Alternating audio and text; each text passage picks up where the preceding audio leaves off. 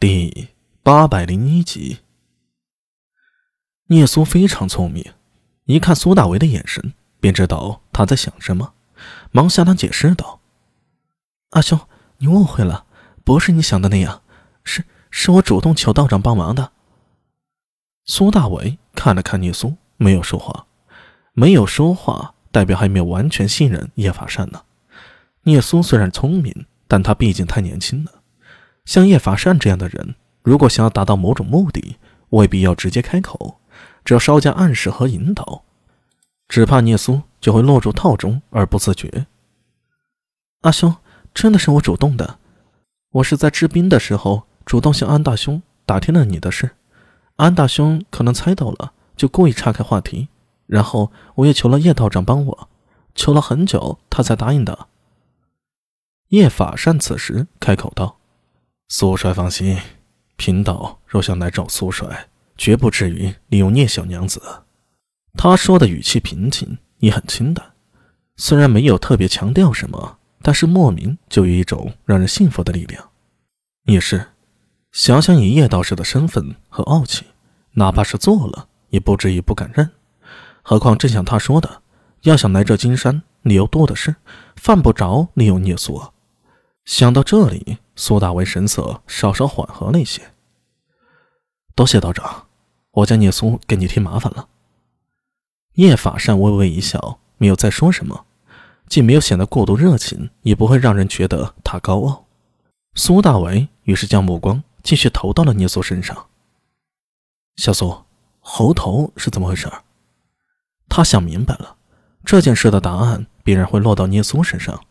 果然，这话才问出来。聂苏的脸色就变了，变得极为不自然，似颇为扭捏和挣扎。苏大伟只是不说话，就这么默默地看着他。终于，聂苏受不住苏大伟的眼神，低头认错般的嗫嚅道：“猴头是我放跑的。”虽然心里有些猜测，可当亲耳听到聂苏如此说，苏大伟还是觉得难以置信。你。为何要放跑他？因为他真的很不快乐呀。聂苏仰起头，勇敢的和苏大为对视着。猴头天性向往自由，喜欢无拘无束。其实，说到这里犹豫了一下，但还是鼓足勇气向苏大为说道：“我也是一样。”啊！苏大为有些愕然的看着聂苏，忽然间觉得有些不认识他了。你之前不是最早在佛堂时，那时天天要背诵经文，我都没想过别的。跟阿兄一起生活后，每天见到阿兄也不知觉苦。可是后来阿兄越来越忙碌，你不在的时候，阿娘就天天叨念着，不知你什么时候回家。我我也很思念阿兄。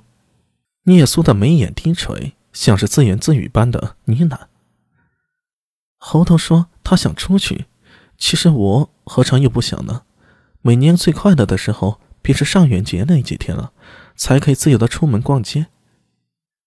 听到聂苏的话，苏大为沉默了。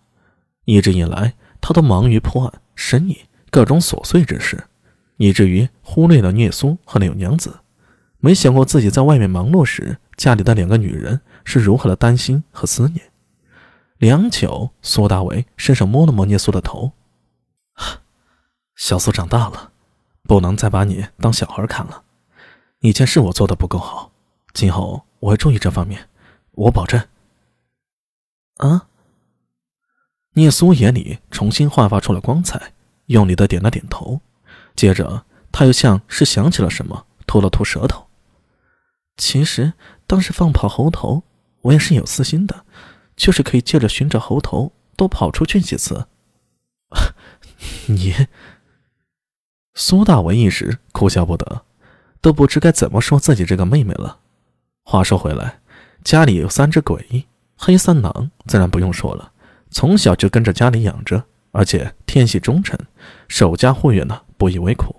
至于黑猫小玉，那是真的懒，平时吃饱喝足，只会蜷缩着身子呼呼大睡。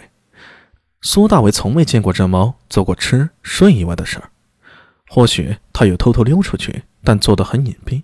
没让人发觉，至于幻灵，他本身就是陈硕贞从野外抓回来的，野性难驯，自然不像黑三郎和小玉那么服帖。关在宅院里久了，想要自由也很理解。啊，对了，小苏，那猴头怎么跑到金山来的？你又是怎么和他遇到的？苏大为费解的问道。幻灵的家就在这山里啊，阿兄不知吗？聂苏问了一句，又自言自语的回答。啊，我忘了，阿兄听不懂他说什么。苏大为看了看他，一脸无语。你以为人人都跟你这般妖孽吗？至于如何找到幻灵，来到这里啊，我便能找到他。只要我想，便能找到。虽然他没说出具体的方法，但不知为什么，苏大伟就是一种莫名的信任，似乎在聂苏身上发生一切都是有可能的。毕竟自己这妹子身上已经拥有太多秘密了，有太多的神奇之处了。没等苏大伟继续问，聂苏已经接着说下去了。